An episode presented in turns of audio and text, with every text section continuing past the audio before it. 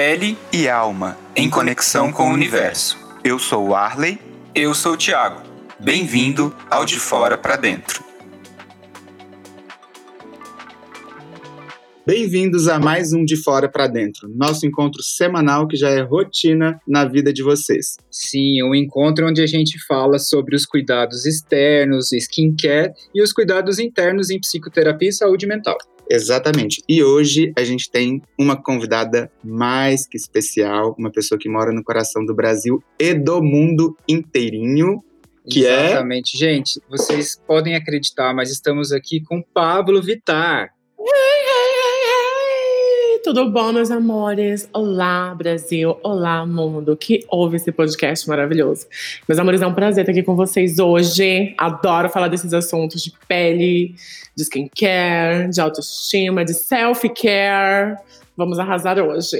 Isso mesmo, Pablo. Em primeiro lugar, muitíssimo obrigado por estar aqui com a gente. É realmente uma participação muito especial porque eu sou fã, não sou só admirador, não. sou verdadeiro fã. Eu acho que você é uma pessoa necessária para o país, necessária do ponto de vista da existência LGBTQIA. Então, muito obrigado de coração e assim, se sinta abraçada aqui digitalmente. Já estou me sentindo abraçada, beijada, cheirada. Vamos arrasar. Eu tô toda me tremendo. ei, ei, ei, DJ, para o som, não treme. Não treme. treme o som. Bom, nesse episódio a gente pensou em falar um pouco sobre os, o diferente é, aspecto da pele em relação à drag, né? A gente sabe que o, o uso de maquiagem exige todo um cuidado específico. E eu acho interessante a gente explorar um pouquinho, porque eu não vejo ninguém falando disso, né? É, eu, eu entendo que o tema drag, por mais que a gente é, venha se habituando com ele, é, falar do, do tema drag é algo que vem se normalizando, vem se habituando no nosso entendimento, mas ainda é tabu, né, Pablo? Ah, é, eu acho que já a gente já caminhou muito, tem muita coisa pra gente fazer ainda quanto à arte drag, tem muitas outras coisas pra gente descobrir também que envolve o arte drag, mas o que vocês falaram que, que eu não vejo muito as pessoas falando é do cuidado com a pele da drag, porque a gente só vê a gata ensinando a maquiar, maquiar, maquiar, maquiar. E como que eu tiro essa maquiagem? Como que eu cuido dessa pele? Até porque é bom a gente lembrar que a maioria das drag queens são homens. E a pele do homem já é aquele babado, né, meu amor? Muitos têm barba. Eu não tenho porque eu faço laser para não crescer o pelo, porque a maquiagem ficar mais polida, mais mas isso já me ajuda muito. Mas eu tenho amigas que têm que passar gilete para poder se maquiar e tem muitos problemas na pele. Então acho que isso vai ser bem legal para a gente falar. Com certeza. O ponto que você tocou é extremamente importante, que tem a ver com a maquiagem, né? É, e como remover essa maquiagem da pele.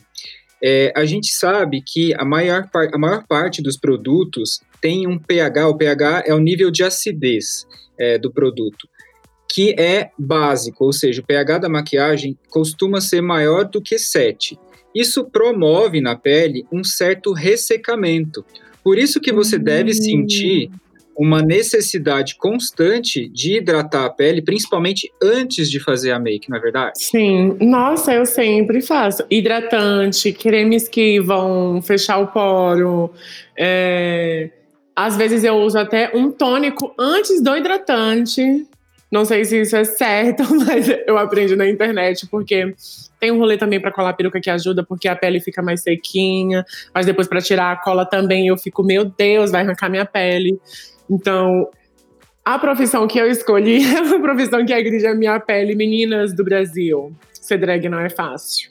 Exato. É eu acho que eu acho que isso é bem interessante porque é, exige, né, para você ser drag, você tem sim que abrir mão um pouco da saúde da sua pele.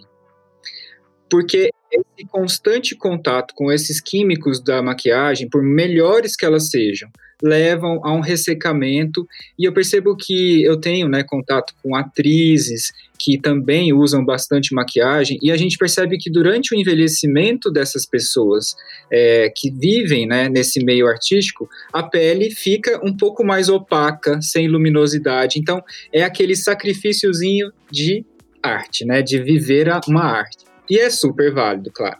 É muito válido, mas, por exemplo, ano passado, que a gente não estava em quarentena, eu estava trabalhando muito, você acompanhou a minha pele, ela estava em outro momento, eu estava com cuidados constantes com meus cremes, com limpeza, com os meus processos para deixar minha pele melhor, né? Não tão agredida com o uso constante de maquiagem. Hoje, agora, 2020, agosto de 2020, que a gente não se vê há quanto tempo? Há muito tempo. Há muito eu não, tempo, né? É, há muito tempo. Eu não tô com numa situação que eu tô me maquiando todos os dias durante o um mês, tipo, maquiando todos os dias. E você acredita que a minha pele, eu acho que ela tava melhor no passado do que esse ano?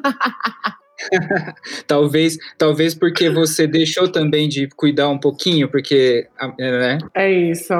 E eu tava pensando isso hoje, vindo pra cá pra gente gravar o podcast. Eu falei assim: meu Deus, eu tô fazendo tudo errado.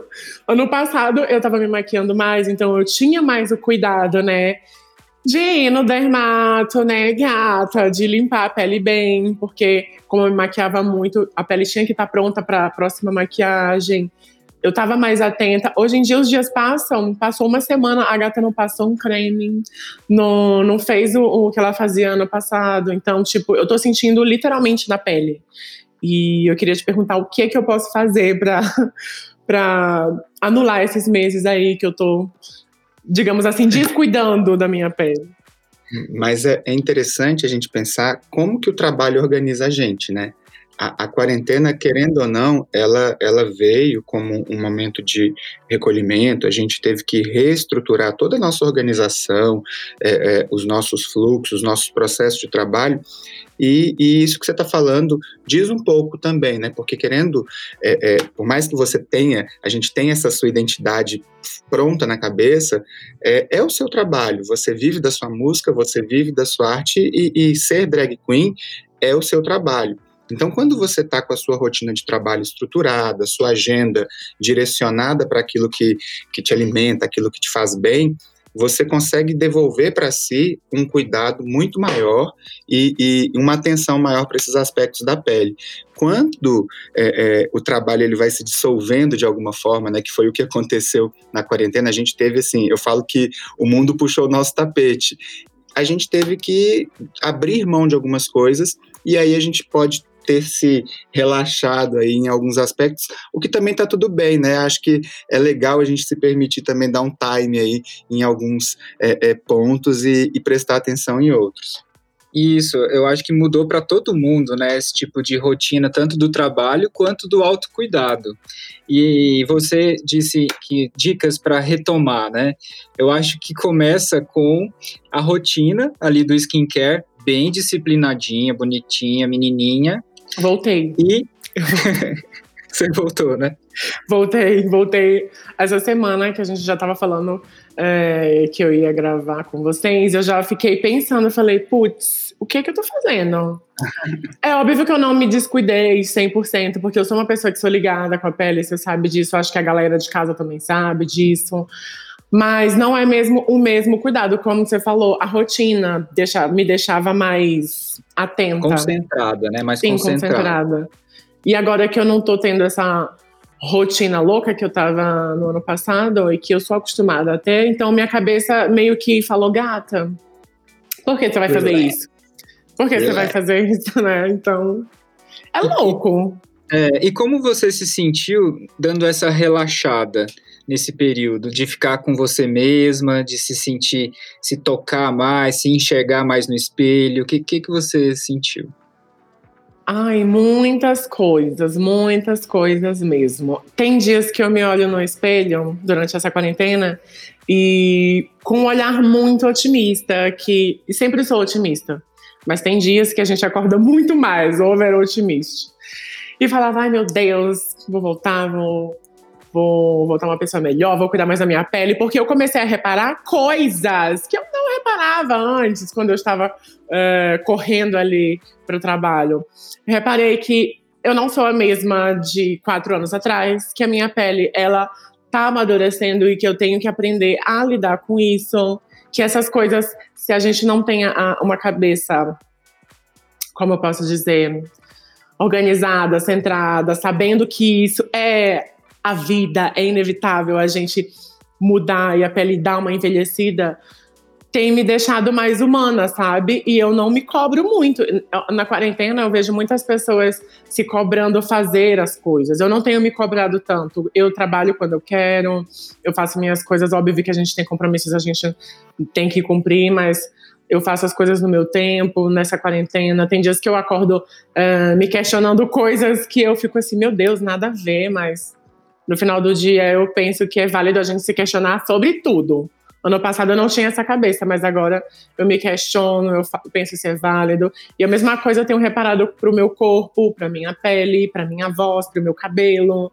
Uh, e para tudo que se refere a autocuidado, autoestima.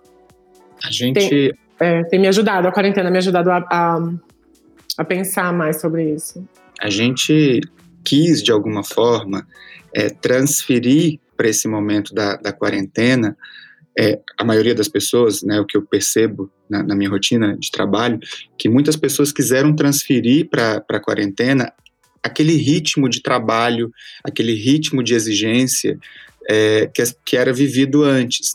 Então, tem até um ciclo que a gente tem observado, que a quarentena tem respeitado, que no início as pessoas ficaram multitarefas. É, era faxina, era fazer pão, era cozinhar, era não sei o que, era organização, era fazer live, porque houve uma é, fazer curso, né, de não sei o que, houve uma exigência de transferir para aquele momento interno ali, que era aquele reduto, que era a casa, a mesma rotina que se vivia, porque nosso mundo é um mundo de exigência. Você tem que produzir, você tem que produzir, e se você não produz, você está errado. E aí as pessoas, o que, que elas fizeram na Elas esgotaram, elas perceberam que não tem mais o que fazer, que às vezes não, não é possível fazer tudo ao mesmo tempo. E aí veio um outro periodinho, que foi esse período de uma leve depressãozinha, que foi mais ou menos em maio, junho. As pessoas elas começaram a perceber que elas tinham que se olhar no espelho, que elas não davam conta, que as coisas elas podiam terminar. E aí começaram a ter esses questionamentos maiores, sabe, Pablo? E aí agora elas começaram a elencar o que é possível. Então a gente começou a ver que em julho e agosto as pessoas começaram a dar uma elevadinha no humor, sabe? Que é isso, se perceberem mais otimistas, mais, é, opa, peraí, então isso eu dou conta, isso eu quero fazer. E aí esses cuidados começaram, né? Você falou assim, ah, e falou do podcast, eu voltei a cuidar. Mas eu acho que tem mais uma, uma onda de perceber, peraí, preciso cuidar de coisas que para mim são importantes. E eu acredito que de agora em diante, né, dos próximos meses, é, as pessoas elas vão começar a, a, priorizar aquilo que as fazem melhor, aquilo que, que, as deixam mais seguras e mais felizes. Eu não sei se, se isso se reproduz aí na, na sua quarentena, mas eu tenho percebido. Tem se reproduzido, sim. Eu tenho olhado para mim com um olhar de mais Sempre me amei, sempre tive, não vou mentir, falar, nossa, meu Deus, meu Deus, sempre me achei a gostosona do colégio, minha autoestima sempre foi lá em cima. Por mais que eu fosse, que eu olhe minhas fotos de, que eu tava olhando esses dias umas fotos de 2016, que eu parecia o cão chupando manga, eu já me achava gostosa, já me achava linda, perfeita, olha a pele dela, caralho.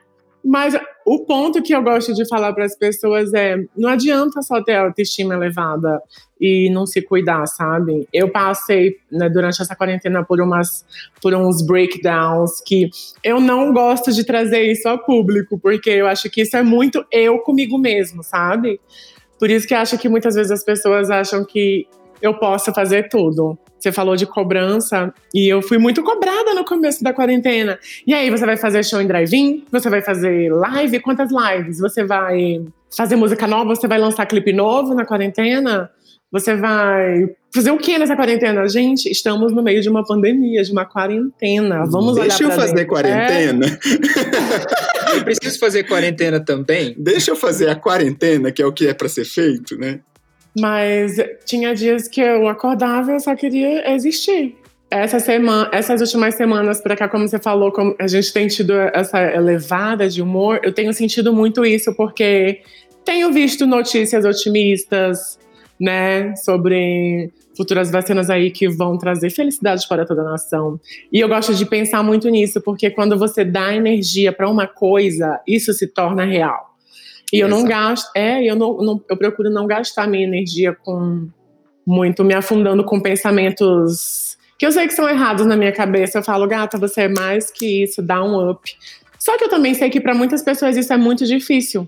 E a sua posição é muito importante para ajudar outras pessoas. Porque, imagina, eu só falar para as pessoas, sacode a poeira e vamos. É, e a gente vive um momento, né, Pablo, que essa essa metodologia, né, de se é possível para mim, é possível para você. Nossa, péssimo. É Péssimo. muito. é, a gente tem visto isso muito recorrente, né? É, é, não estou querendo questionar que com certeza existem profissionais muito bons, mas essa essa onda do coach, né? Então, olha, o caminho é esse, siga por esse caminho. Gente, todo mundo é um ser é, é, único e aquilo que funciona para mim não pode ser uma forma para você. Então, é, você criou recursos, né, dentro da sua estrutura psíquica que foram extremamente úteis para você para lidar com a, com, a, com a sua autoestima, que a gente sabe que é, para nós LGBTs, né, que, que somos homens cis, gays, a coisa já é difícil e se identificar numa, numa sexualidade que abrange aspectos mais do feminino, a coisa ainda fica muito mais difícil, porque a gente vive uma sociedade misógina e o meio LGBT, né, o meio G talvez, principalmente, né? A gente sabe que existe muita misoginia entre homens gays e é difícil. Você utilizou recursos muito impressionantes, né? De, de se manter muito firme. Acho que porque eu sempre, desde pequena, sempre tive o apoio da minha família, da minha mãe. E eu acho que quando você tem esse pilar de família te apoiando desde o começo, meu amor, para você ter um baque de uma pessoa de fora, problemas do mundo te afetarem, ah, eu não sei. Eu acho que para mim foi fundamental. Eu não, eu não saberia se, se eu estaria sendo Pablo Vittar hoje, se eu estaria sentado aqui hoje falando com vocês, se minha mãe não tivesse me dado todo o suporte, todo o apoio para que eu fosse uma pessoa uh, livre para ser o que eu quisesse, uma, uma gay pintosa, uma gay closeira afeminada, entendeu? Que sempre comprou as minhas brigas com o mundo para que eu fosse livre e me expressasse do jeito que eu sou hoje. Então, eu agradeço muito minha mãe e eu sempre falo para pais de filhos LGBTQs que abracem seus filhos, porque isso é importante para caramba, porque isso é o gás que vai influenciar eles a sonhar, a tentar realizar os sonhos deles. Isso é lindo. É tão lindo quando a gente escuta essa história, né, que é um verdadeiro privilégio, né, porque Sim. infelizmente não é o que acontece de forma mais comum, principalmente quando é, a criança gay ela tem essa identificação com o feminino e se expressa muito através do feminino, aí sim é que ela tende a ter um sofrimento maior. Então, é sempre assim, me dá um calorzinho no coração quando eu escuto uma história como a sua. É muito lindo. A, a gente que agradece a sua mãe É. por ter feito isso, Sim. sabe? É, é uma coisa de, de fato, porque é tão necessário, Pablo. Eu fico lembrando assim, você é uma criança, tá? Eu fico com Ai, muita cara, raiva. bicho, eu vou fazer 26 anos esse ano. Não vamos falar sobre isso. Mas é, é- é tão im- impressionante isso, porque na nossa é, infância, a gente, quando via qualquer símbolo é, que expressasse é, é, a questão. Antes a gente falava os transformistas, né? É. É, era muito engraçado esse termo, porque quando. Eu, quando era criança, eu falava transformista também. É, porque era o que eu via na TV. Falava, Ai, Era- gente, as transformistas. era tão pejorativo, era uma coisa tão que a gente via, a gente se identificava e a gente morria de medo de ver aquilo de novo.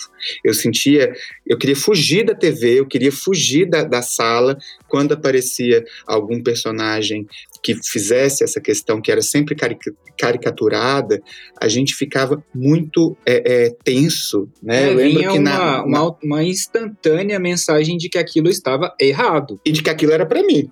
Eu senti a mesma apare... coisa eu sentia quando assistia a novela, aparecia um homem sem camisa, mas aí desde pequeno eu já fui entendendo quem eu que quem eu era, ou do que eu gostava, das minhas aptidões. Já pegando esse seu gancho aí que você falou, quando aparecia algo assim, uma transformista, uma drag queen, uma travesti na televisão, desde cedo eu tive contato com travesti, com transexual, porque minha mãe, ela é técnica de enfermagem, ela trabalhava num posto de saúde em Santa Isabel, que é uma cidade do interior de Belém. Então, na nossa casa sempre foi frequentado as pegatas, trans, e buscar camisinha lá em casa, tirar dúvidas sobre qualquer coisa com a minha mãe que trabalhava no posto de saúde. Então eu sempre tive contato com essas pessoas. Então, para mim é uma coisa muito normal você falar que via isso e ficava Pra mim é estranho, porque não acontecia Nossa, isso comigo. Pra mim era, era algo totalmente proibido e distante. Era algo que eu não poderia, nem em imaginação, me relacionar com aquilo, com aquela imagem. Pablo, Entendeu? quando tocava We Survive, eu me qualquer menina. A gente eu queria morrer. É, eu, eu porque para mim alguém tava tocando aquela música porque tinha Pra visto. você. É. Alguém sacou alguma coisa aqui. Tá, tá era uma exposição. Era uma né? exposição. Gente, assim, deve ser uma sensação assim horrível. Você não tem noção. Não, é, é de pânico. É de pânico. é você querer, assim, apertar um botão de ejete. E, e quando eu recebo meus pacientes, né, eu trabalho muito com adolescente, Hoje em dia, e assim, quando eu atendo os meus pacientes LGBTs adultos, é, na nossa faixa entre os 30 e 40 anos, é, e os mais jovens, né, abaixo dos 25, como é diferente a percepção da sexualidade, a percepção de, de, de, de tudo. É lindo ver isso e, e, a gente tem que ser muito grato, principalmente a nossa geração, né? Uhum. É, é, a gente é muito grato pelas pessoas que vieram antes. Que... Eu acho que a sua é um pouco antes da minha. É, mas eu sou mais velha. mas é, é, é, muita coisa que foi sendo permitida, né? É demais isso. Sim. É, esse contexto familiar que a Pablo trouxe aqui pra gente, ele é muito é, representativo de como muda o indivíduo quando você nasce numa, num contexto desse. E aí eu, eu vi, veio uma imagem aqui na minha cabeça agora de que a sua mãe, ao permitir que você convivesse com essas pessoas né, de diversidade, ela forjou você de uma forma a te dar uma grande potência. E que bom que você elevou essa potência que a sua mãe te passou e hoje você representa a gente de uma forma linda. Ah, posso contar, né? Tem um tem um priminho do Thiago, Conta. que é a coisa mais linda. Que é o, é, é, um, é o Augustinho. Ah, é o Augustinho. Ele Augustinho, é um beijo para você, está registrado o, nesse podcast. Um beijo. O Augusto, ele é a coisa mais linda, assim. Ele tem o quê? Não Ai, sei, deve é uma criança, seis anos, sete anos. Seis, sete anos. E assim, é uma criança linda. E aí um dia ele chegou e falou assim na, na, na, na sala, né? Eu sou a Pablo Vittar. Bicha, e aí? E tudo bem? É, foi tudo bem. Chique, tá vendo? Olha, olha, que, olha é. que demais, né? Se gente, imagina se eu chegasse e falasse, eu sou Roberta Close. Eu ia apanhar, ó. Nossa. é Mas tá vendo? Você tocou num ponto muito incrível, que é falar sobre as pessoas que pavimentaram esse caminho, né? Para que a gente tivesse essa autoestima lá em cima, que o gay power, o woman power esteja aí tão em alta no, ultimamente, que a gente tem que agradecer são quem? As mulheres negras, as travestis, as transexuais, que desde sempre estão fazendo esse corre para que as gaysinhas afeminadas pudessem andar aí. Eu li essa frase no Instagram essa semana e é muito verdade. As travestis fizeram um corre para que nós gays pudéssemos andar livremente. E eu vejo muito isso se diluindo, porque parece que as bis, meninas, leiam, estudem, vamos saber quem deixou esse campo florido para que a gente desse pinta, tá? Sim, vamos saber quem foi Marsha P. Johnson, vamos saber quem foi todo mundo, né? Pra gente Sim. saber o que que foi viver na década de 80 e 90, o que que foi passar por uma pandemia que matava exclusivamente os nossos, né? Sim. Assim, é muito importante. Novinhas! Novinhas, vamos estudar, vamos sair dessa internet e ficar só jogando LOL, hein? Vamos aprender alguma coisa que vale a pena. Não esqueçam da história LGBT. A gente Não. conta essa história e a gente tem que recontá-la e passá-la para frente. É. E é Pablo, lindo que a a gente gente- fez aí. A gente conversou com, com o Johnny Hooker também, foi muito legal. É, é, Ele é um Ai, fofo. tá acaba, viado. É, a gente teve com ele, né? E ele gravou com a gente. E foi muito gostoso, porque ele também veio dessa realidade muito é, é, da permissão, muito, muito precoce, de, de se perceber enquanto artista, de se perceber enquanto LGBT. E a gente vê o fruto que isso gerou para nossa arte, para pessoas mais livres. Então, gente, vamos fazer isso, né? É, vamos fazer isso. Vocês que, você que está nos ouvindo, pretende ter um filho? Por favor, faça isso direito. É. Se- Pablo, eu, deixa- eu tenho o pressuposto de que se você tem na mentalidade, ai, prefiro, sei lá, que- lembrando daquela frase, prefiro um Ai. filho bandido do que um filho gay. Sim. Gata, não tenha filhos. Primeiro que É. ser bandido e ser gay, tem gay que é bandido também. Tá, Sim. amor? Começa por aí. e se você tem a cabeça desse jeito, não tenha filho, tá, meu amor? Se, vai- se é pra fazer o trabalho pela metade, não tenha, né? Se não é para contribuir para a melhora do mundo, não tem, não reproduza. Fique na sua, fique de boca fechada. Pablo, é, a gente está te vendo aí com a make, toda hora se arrumando, né? Que é, que é isso. Você, quando que você se identificou? Que, porque a maquiagem a gente percebe, né? A gente até tem uma amiga que a gente ama que ela faz um pós-doutorado incrível sobre a importância da maquiagem na, identifi bafo, né? na identificação da pessoa trans, é, da mulher trans, né? Hum. E, e é muito interessante isso, porque realmente é algo que te, te desperta. Eu lembro que eu, eu brincava escondido com as maquiagens, né? Tem aquela coisa do, meu Deus, eu preciso me aproximar disso e, ai, será que pode? Será que não pode? Né? Como que é que eu faço? E eu, né? Eu só tenho irmãs. Ai, e ficava aquela tensão. É, pois é. Pra e- e mim, como- sempre foi muito fácil. Porque Uhum. Minha mãe, ela, eu sempre via minha mãe se arrumando pra ir pro trabalho, batonzão vermelho, um blushzinho, uma coisa, eu ficava assim, meu Deus, minha mãe é linda, minha mãe é uma deusa. Até hoje, né? É, mas quando você tá começando a ter contato com maquiagem, sobre o que é autoestima, o que é se sentir bonita, o que é beleza, você fica assim, meu Deus, é um mundo novo. E eu sempre tive esse contato, porque na minha família só tem meninas. Graças a Deus, por um lado aí, ó. Só tem mulheres guerreiras fortes. E eu sempre tive contato com maquiagem. Eu lembro que no meu aniversário de 17, não, de menos, é, que a minha mãe me deu um kitzinho de maquiagem com um lápisinho de olho.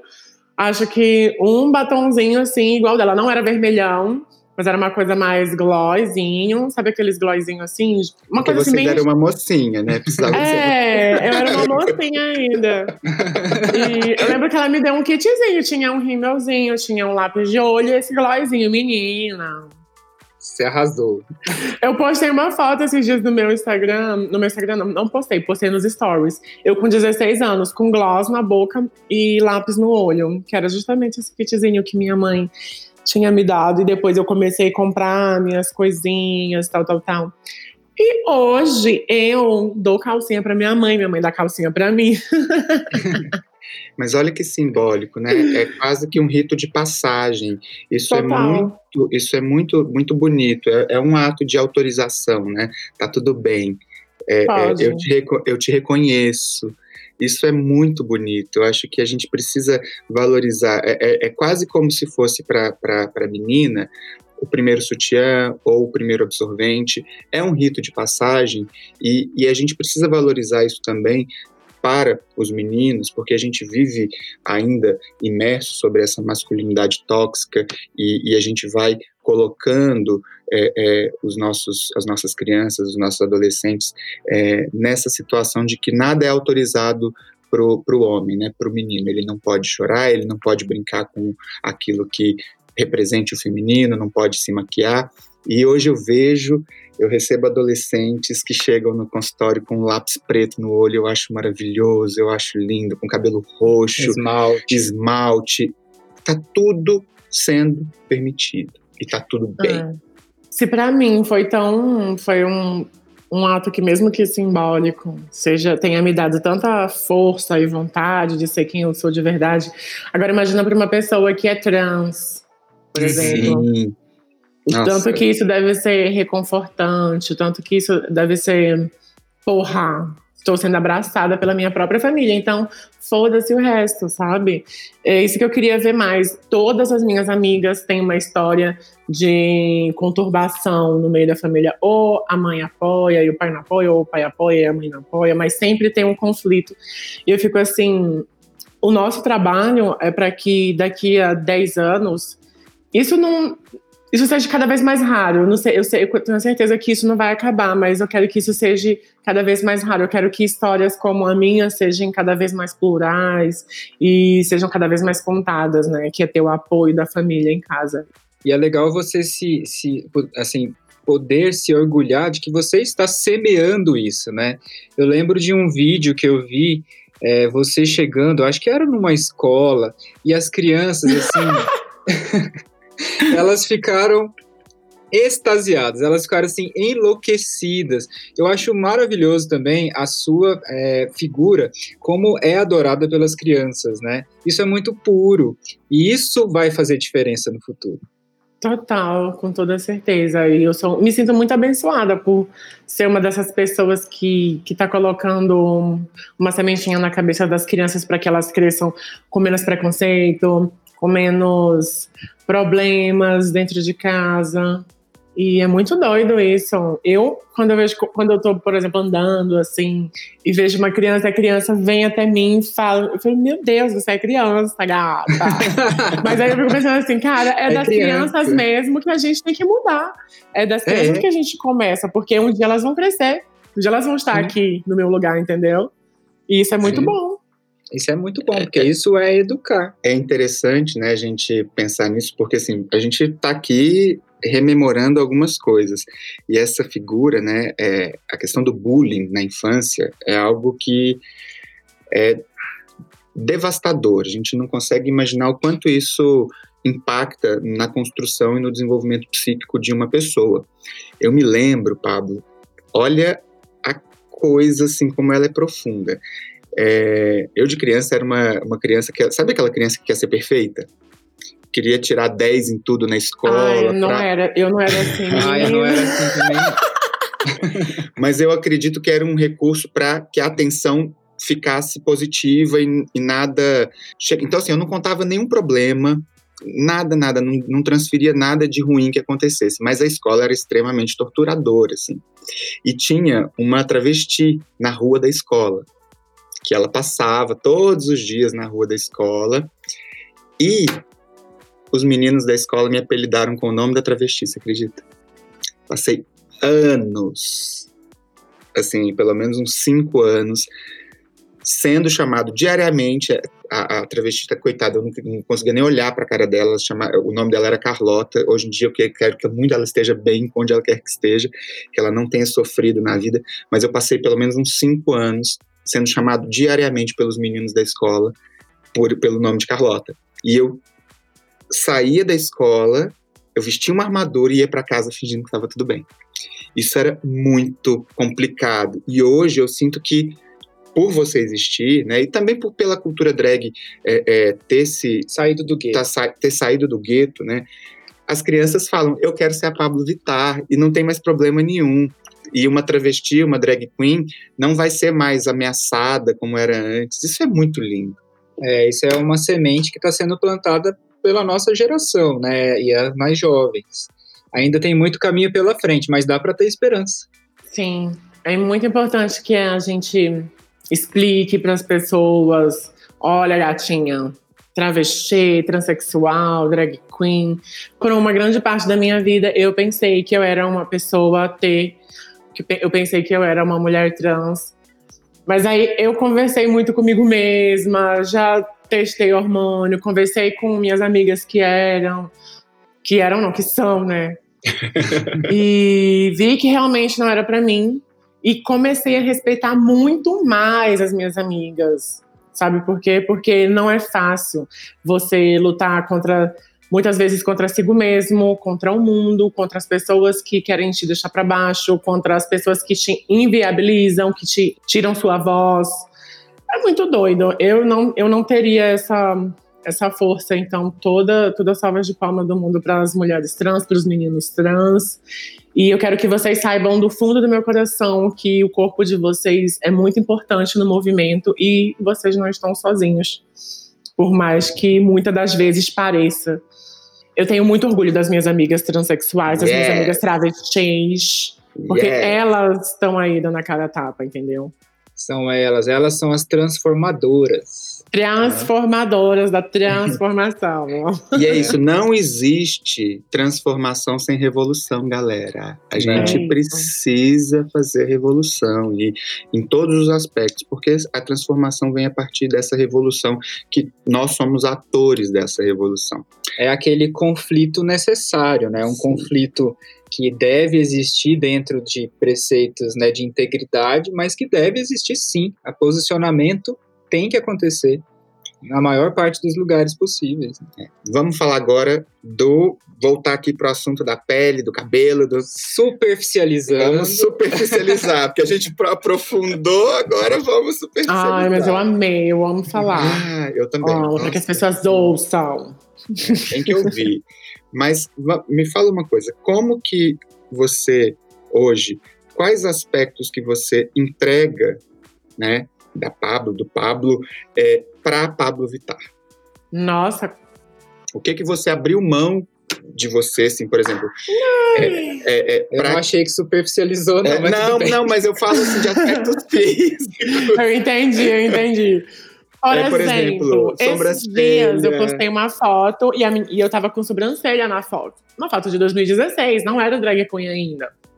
E muitas pessoas me perguntaram por que, que eu não deixo minha sobrancelha pra montar. Gata, eu não gosto de sobrancelha. Eu expliquei várias para vários fãs que, que o meu processo de maquiagem ele depende que o formato que eu queria dar para o meu rosto, não existe essa sobrancelha no meu rosto, porque ela deixa o meu olhar caído né? Eu sou um menino. Até muita gente acha que na cabeça deles, acho, eles acham que eu não sou nem homem nem menino. Eu sou um personagem fictício de filme que inventaram, entendeu? Então eles me veem sem tudo isso, sem maquiagem, sem cabelo, e eles veem que eu sou uma pessoa normal, que eu sou um homem gay, uma bichona, yes. sem sobrancelha. Daí eles ficam mas por quê? Assim, por quê? Que então eu tive que abrir mão da minha sobrancelha para deixar o meu rosto mais feminino. Tive que passar por alguns procedimentos. Eu faço laser no rosto, porque imagina, eu no meu pique do dia a dia passar a lâmina no rosto o tempo inteiro para me maquiar. Eu ia me lascar muito. Você foliculite. Agride também. A foliculite pele, ia né? ser o último dos problemas, né? É. Mas assim, eu tive que o que? Eu, eu gostava de comer várias coisas, por exemplo. Eu sigo hoje em dia uma dieta que já não tem tanto açúcar, não tem tanto sal. Eu gosto muito de falar isso, por mais que eu sinta muita vergonha, mas é muito importante que eu fale sobre isso, porque eu tenho muitas amigas que ainda fazem, mas eu quero que elas falem. Eu, por muito tempo na minha vida, eu fumei cigarro, gente isso é muito feio, não façam isso. Quando eu comecei a minha carreira, eu tive um início de pneumonia. Poucas pessoas sabem disso. Por conta desse cigarro que eu fumava, da vida desregrada que eu levava. Então eu tive que abrir mão de tudo isso para seguir e ser o que eu sou hoje. Hoje em dia eu sou uma pessoa muito mais saudável. Não como açúcar, não evito com, comida com muito sal, não fumo cigarro, não fumo, uh, não bebo muito álcool. Então, eu acho que para você também realizar seus sonhos, abrir mão de certas coisas, não é abrir mão. É se afastar de algo que não que vai te impedir de realizar o seu sonho. Mas aí é você se integrar com coisas que passam a fazer mais sentido. Acho que as coisas elas começam a, a, a permear por nós com outro significado. Acho que é aquela hora que ai, minha mãe tinha razão, né? É isso. É, Mas eu acho conclui. que assim, a vida, né? a vida. Tem determinadas coisas que são muito válidas para que a gente abra os nossos olhos. E os Sim. meus olhos, ele- esse ano, então, ui. Nossa, me olho no espelho e falo assim. Eu sei do que, do que foi cada preocupação. Ah, essa ruga bem aqui foi da preocupação tal do ano É isso, né? Só, só que eu amo. as nossas marcas vão contando as nossas histórias. A gente sempre fala isso, que as marcas de fora contam as histórias de dentro. Mas elas- vamos frisar que o quanto a gente puder evitar essas É. marcas. Sim. Sim, Isso não quer é- isso é dizer- demais. Isso não quer dizer que você não tem que cuidar das marcas. Você, você respeitar e saber que as marcas existem não, existem, não quer dizer que você não vai cuidar delas, você não vai amenizar. E as pessoas, a questão não é você chegar lá no, no, no, no, no Thiago, no dermatologista, e falar: tira isso tudo de mim. Que aí Não. você tá negando aquilo que, que você tem. Não, jamais, jamais fiz isso. Meu doutor querido sabe que o nosso babado aqui é falei. Puxou. Mas o negócio É, é do autocuidado. Eu Pensei acho em que, outra coisa. que não quer dizer que Sure. não seja um autocuidado também. Isso Sim. daí. Sim. um autocuidado ali, né? Mas eu tenho muito orgulho de ser quem eu sou hoje, da pele, do meu corpo, do que eu me tornei, porque é, tudo é um resultado, né? Do, de você cuidar de você mesma, de você estar cercada de pessoas legais, porque a energia também reflete na sua pele, minha filha. Yeah. Se você está ouvindo isso, anda com pessoas que te deixam para baixo, que não te respeitam, que, que não valorizam os seus sonhos e você, gata, isso vai refletir na sua pele daqui a alguns anos, com toda a certeza. Definitivamente, que não torcem por você, né? Que estão ali É. do seu lado, mas muitas vezes não estão na sua torcida. Então vamos lá. A Pablo foi, arrasou, se montou, ficou maravilhosa. Como você faz o processo contrário? Como que você deixa de untucked? ser, é, o untucked? Como que você deixa a Olha, Pablo descansar? Vamos lá. Quando eu saio de um show, por exemplo, daquele frisson louco, é muito difícil eu, por exemplo, dormir. Até porque a gente sai com aquela energia lá em cima. Então eu já aproveito essa energia para fazer o meu autocuidado, a minha asepsia. Então, primeiro de tudo, eu tiro a minha lace. Para quem não sabe, eu colo a minha lace com uma cola, é, que ela, é- ela vira uma poeirinha. Então, ela é mais fácil de tirar. Tem colas que já são mais resistentes, que agridem mais a pele. Então, eu sempre eu, eu procuro o que vai agredir menos minha pele, porque eu sei que tudo vai agredir, né? Então, eu tiro minha peruca, pé, tiro os meus cílios, guardo eles bonitinho. A higienização dos cílios postiços também existe, tá, meninas? Ó, é Por babado favor. por favor. Tiro minhas lentes de contato, daí eu venho com um demaquilante à base de óleo, porque antigamente eu usava muitos lenços demaquilantes, acabava que a fricção do lenço demaquilante no na região do olho, nessa região que tem a pele mais fina, ficava muito ardido. Então eu, eu aí eu ia passar um hidratante depois, ardia mais, e eu falava assim, poxa, me lasquei, tô com a pele toda lascada e vou ter que me maquiar amanhã de novo. Então, eu procurei métodos que não agredissem tanto minha pele. E o demaquilante à base de óleo, pra mim, é o melhor. Super indico pra todo mundo. Super funciona. E tem o rolê que... Tem, esse que eu uso, ele tem um blend de óleos que já hidrata enquanto eu tiro. Então, já tem um bônus aí. Então, eu tirei minha maquiagem, lavo com água, lavo com um sabonete próprio para minha pele. Aí eu vou para os meus cremes. Uso o que o doutor me indicou, que a gente fez. É, o creme para área dos olhos, que inclusive tá acabando, eu tenho que fazer. Vamos renovar. Vamos renovar. Tomo minha cápsulazinha e o sachêzinho todo dia de vitamina. E procuro beber muita água, porque eu sou uma pessoa que descasca a pele, descasca o lábio muito fácil. Então eu procuro sempre estar muito hidratada. Acordo de manhã, já passo, já lavo meu rosto para tirar a oleosidade, já passo um creme e fico ali o dia todo. Pleno. Check. Perfeito, que orgulho. Que orgulho. Mas não é sempre. Eu vou dizer aqui que tem dias que eu esqueço de passar alguma coisa, esqueço de tomar alguma coisa, mas normal, meninas, o importante E é tá estar tudo ali bem. fazendo. É. É, só aproveitando para reforçar essa questão Ixi, da, da- Aquele já vai, já vai gongar alguma Não, coisa. Não, é porque Não, ela, falou do, ela falou do demaquilante à base de óleo, e isso tem um fundamento muito legal, que é assim, é o que eu chamo de cleansing oil, ou double cleansing, né? A limpeza dupla. É, o double cleanse é tudo. Tudo. Por quê? Porque você tem uma fase, né, é, de gordura ali do produto, de óleo mesmo, que vai remover aquilo que é resíduo mais aderido da maquiagem, principalmente. E você vem em seguida com o sabonete líquido para remover o, O óleo. resíduo do óleo. Isso, essa, esse double cleansing, ao mesmo tempo que limpa, hidrata e recupera o que a gente chama de barreira cutânea, que é a nossa proteção natural sobre a pele, que é a camada córnea. Perfeito, Pablo. Nota 10. Arrasou. Esses dias eu fiquei muito orgulhosa, doutor. Porque eu postei. Quase chorou. eu postei no meu IGTV do Instagram esse, esse, esse como eu tiro minha maquiagem quando eu tô montada. Então eu fiz desde, tirei o cílio. E eu tava com uma maquiagem bem pesada, uma pele bem carregada. E daí, uma, uma gata que é super antenada com as peles, não sei o quê, foi fazer um review do, do meu vídeo e ela, nossa, ela tá fazendo tudo certo, ai, que delícia, double cleanser. E falou justamente o que você falou. Então, é isso. É isso. Uhul. Zerou. Zerou.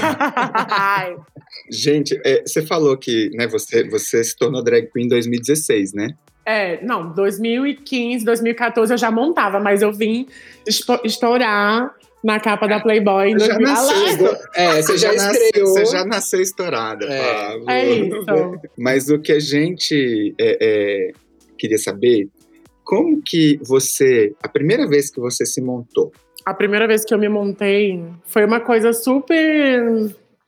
Como eu posso dizer? Amadora, Mas com muito, muita vontade. É. Sabe quando você nu- nunca fez algo, mas você tem aquela vontade de fazer, tipo pular de, de paraquedas. Porra, eu nunca pulei de paraquedas, mas eu morro de vontade, a minha vontade maior. E a minha vontade era de me montar e sair pra uma festa com as minhas amigas em full drag, porque a gente já assistia RuPaul's Drag Race, já tava assim, meu Deus, eu quero aflorar esse meu lado feminino e arrasar. Foi no meu aniversário de, de 18 anos, numa festa de Halloween. Eu fiz uma maquiagem super básica, não tinha peruca, não tinha roupa. Então eu fui de uma, uma vibe meio múmia, enfaixei minha cabeça, uma, uma coisa meio pós-cirúrgico, sabe? Uma make super assim, aumentei os lábios, uma coisa bem. Mas a cara toda enfaixada, o peito todo enfaixado. E eu fiz uma saia também de faixa e fiz uma vibe assim. E Você eu me lembro como se fosse hoje. ali? Muito. Já me vi. Ó, se você descer na primeira foto do meu Instagram, tá lá essa foto até hoje. Juro por Deus. E eu, eu me lembro como se fosse hoje que eu não fiz muita coisa, eu não, me, eu não tinha muitos produtos, mas eu tava me sentindo tão realizada que tinha chegado o dia de eu sair com as minhas amigas e sair montada. Eu tava passando uma fase da minha vida que eu não tava bem comigo mesmo, não tava muito bem ah, com a minha família. Então eu nem tava morando com a minha mãe por causa de alguns problemas, mas aquilo me deu uma, um outro ânimo, sabe? Uma outra, uma outra percepção do que do que eu seria, do que eu poderia vir a ser. Eu nunca me esqueço e eu me emociono muito, porque foi muito especial aquele momento. Foi como se tivesse dado um estalo. Mudou a chavinha, né? Virou a chave ali. O olhinho, o olhinho dela brilhou de um Brilhou, jeito, foi lindo. Foi, foi. Mas é, é porque a gente queria contar pra você que em 2016, foi Sim. 2016, Foi 2016. a gente foi convidado pra uma festa. É. Eu e o Thiago, e era uma festa que a gente tinha que montar de drag. Eu vi essas fotos, se eu não me engano. É. Mas você mostrou da primeira vez? Não, mostrei acho que da A da segunda. segunda, é. Só que a primeira vez, lá em 2016, é, só que a gente, assim, né? A gente também não, não, não- a gente não queria nada básico. A É, gente não, queria. A gente queria a Ah, produção. A a gente gente queria a que- produção. E como a gente não sabe fazer, né, make, a produção, o que a gente fez? A gente foi atrás de uma mama drag. A gente foi Bufo. arrumar.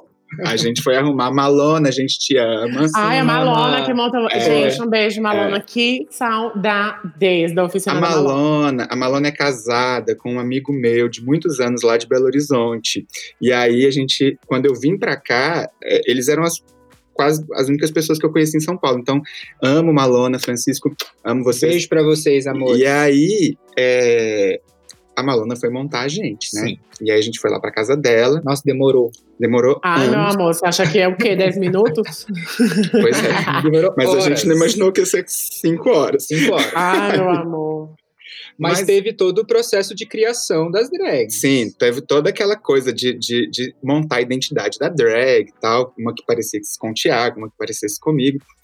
Mas, pá, eu sei que no processo, Lá na Você- hora da make. na hora da make, O que você, vai você deixando, sentiu? você vai deixando de ser você. Sim. Você começa a olhar para coisa, né, para o espelho e, e você não se reconhece. Eu comecei a ter uma crise de ansiedade. Foi mesmo. Aí ele olhava pra mim e não me eu não reconhecia também. reconhecia o Thiago. O Thiago também entrou meio que no- na vibe. do- Aí eu fui e peguei um gin A tônica. gente começou a encher a cara. De uma Não é a melhor sensação? É, Menina, a gente começou a encher a cara de uma quantidade. A gente. E a Malona enfiando gin na gente. aham. É, amor. Eu sei que quando ficou pronto, eu não sabia mais que o Arley existiu um dia na vida. a gente entrou a na gente, persona da eu drag. enterrei quem eu fui. Eu não conseguia nem falar mais com a minha voz, e não- sei lá o que, que aconteceu. Ele tava falando em espanhol. Eu só A drag- falava em espanhol. A drag Ai, dele, vai ela ver se a drag é espanhola. Ela é é mexicana, latina, bem. Latina, latina É, vibes. ela é quase a Thalia. Mas eu sei que a gente passou umas seis horas de drag. Ai, foi E a maravilhoso. gente, Só? A bicha, fica Não, seis horas é, no salto, horas. pelo amor de Deus. Ai, é Eu muita coisa. Eu o iniciante é muita coisa. O Thiago Mas assim, tirou o salto. Eu- toda. Eu Sim. não tirei o Eu salto, tirei o salto. nem um minuto. Meu salto era desse tamanho, eu me recusei. Clap your hands pra ela, porra. E aí, só que a gente ainda tinha aquela questão de, ai, não, Vergonha. Vamos, não vamos postar foto. Vergonha. Ai, Ai, gente, que- essa, é, ne- essa é, é- é ne- a barreira que a gente quebra primeiro é a vergonha. Porque quando você É. senta ali, que você tá, se dispõe a mudar a, a sua fisionomia, a vergonha é, é a última coisa. É, Mas a Entendeu? gente ainda tinha essa questão um pouco ainda de tornar público. É, de postar Instagram, que Ai, a gente ainda gente. ficou. Juro. Juro. Foi bem assim. Aí passou. Aí passou. Ah, vamos fazer um aniversário? ah, então vamos. Aí, mas vamos mandar todo mundo vir de drag, aquilo, né? pra- um pretexto pra me montar também. Aí, aí acabou. Aí a Malona foi, montou a gente de, De novo. novo. Só Malona aí, As drags são as mesmas, as mesmas personas. É, só a gente que tem aí- uma drag, cada um aqui. é, só que aí a internet quebrou, porque eu- a vergonha já tinha ido embora. E a gente Ah, mas- publicou tudo. Aí a gente teve mais segurança, mas como que é um processo assim? é, eu- como que é diferente, né? Você vai, você se identificou através disso e a gente teve que se desidentificar, a gente teve que desconstruir para conseguir aceitar a drag. É muito, muito É. doido. E na É um segunda processo. vez, na segunda vez não rolou esse negócio de, de se estranhar, de achar que aquilo tava desconfortável. Pelo contrário, a gente tava empolgadíssimo na segunda vez. Foi Ai, eu maravilhoso. amo. Você, fa- você falou de ansiedade, acho que toda vez que eu começo a me maquiar também, eu fico um pouco ansiosa. Hum, Mas eu, e também não me reconheço como o Pablo. Já é Hum. a Pablo. ah, Ah, então, tá tá, vendo? tá então vendo? Tem, uma, tem uma similaridade. Tem, mas eu, nem, eu não sei de onde isso vem, mas é muito mágico, porque te liberta. Você não Sim. se sentiu livre pra Nossa. fazer coisas que você. Ah, bicha. E Igual o eu. quanto aquilo me aproximou e, e me, me, me tornou mais empático, me tornou mais, mais sensível à arte drag, as, a- a- as pessoas que, que fazem drag, as mulheres trans. Uhum. Aquilo me, me, me, me aproximou de uma forma tão mais é, genuína, foi muito importante. Porque basicamente é uma oportunidade mágica de um homem visitar o feminino na pele. Né? Você, você visita o feminino na pele. Eu costumo É- é dizer muito que a minha drag, eu acho que a maioria da- dos, da- dos meninos gays que fazem drag é uma grande homenagem ao feminino, é uma grande homenagem ao ser feminino, porque eu acho muito, eu acho, eu acredito muito na, na supremacia da mulher, da mulher no topo. Bicha, ela que pare a gente, ela que tem o poder da luz. Por que, que o homem tá no topo? Fica essa pergunta aí. Sim, Né? Vamos quebrar esses tabus. Vamos acabar com o patriarcado. Mulheres no topo! E a- a minha drag é uma grande homenagem a tudo isso. Sim, eu me sinto forte como uma mulher quando eu estou montada. Eu me sinto segura, eu me sinto. Eu posso fazer qualquer coisa quando eu tô montada. Até pular de paraquedas, que eu morro de medo de altura.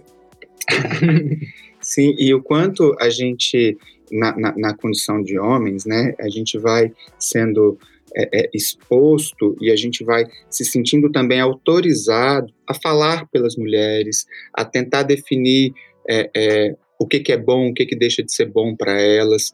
Então, é, vamos nos recolher, né, se a gente não pode é, é, atuar de uma maneira positiva, vamos nos recolher a ouvir, né? É, e, e- e permitir que as mulheres Local ocupem de escuta é o que tá Exato. faltando. Exato, porque eu sinto muito isso, homens querendo dizer o que, que a mulher tem que fazer da sua menstruação, É. o que, que a mulher tem que fazer da sua barriga, do seu útero. Então, gente, ó, vamos escutar, porque quem manda na P toda são as mulheres. Sim, eu, eu, eu- eu acho muito isso. Gente, é a mulher que, que dá a vida ali, ó. Ela que dá a luz, entendeu? Não tem jeito.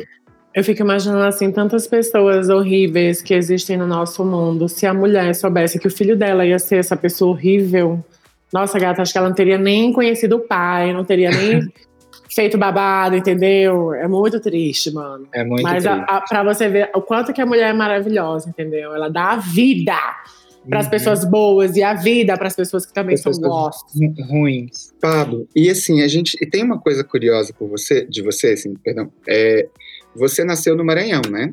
Sim, E depois você maranhense. foi para o Pará. Sim. Olha, E ela depois você foi estudou. E depois você foi para Minas.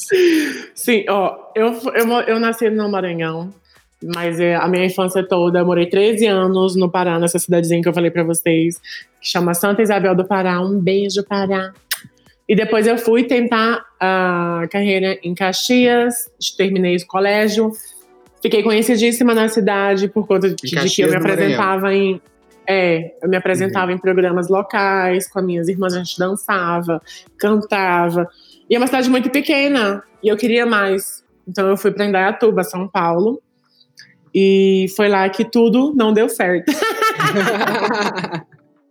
Aí eu vim para Minas, é, onde minha mãe já estava morando. Pres- Prestei vestibular e passei na faculdade de design, na UFO, que é a faculdade federal daqui de Berlândia.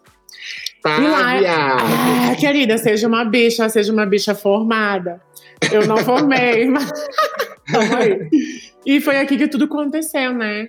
As pessoas Mas é porque que. você reúne, né, toda a essência de vários lugares do Brasil, É, do Nordeste, é, é, do Norte, dessa questão mais do, do Sudeste de, de, de ir pro, de, de- reunir tudo isso e foi pro mundo, né? Eu também sou maranhense, tá? Menina, jura? É. Não, gente. Ai, de Açailândia. Açailândia. Ah, cara. Você tá achando que o Maranhão produz só coisa maravilhosa. Só que eu cresci em Belo Horizonte, depois vim para São Paulo. Ah, chique. A gente Me- é quase parecido.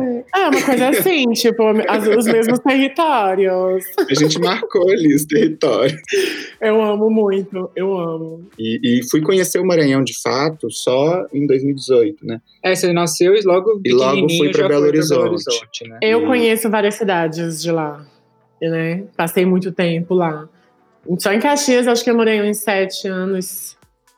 E depois morei em Santa Inês também, que é no interior do Maranhão. Conheço muito o interior do Maranhão. Sei como é difícil a vida das gatinhas LGBTQs que moram nessa cidade do interior. Não só do Maranhão, mas do Brasil inteiro.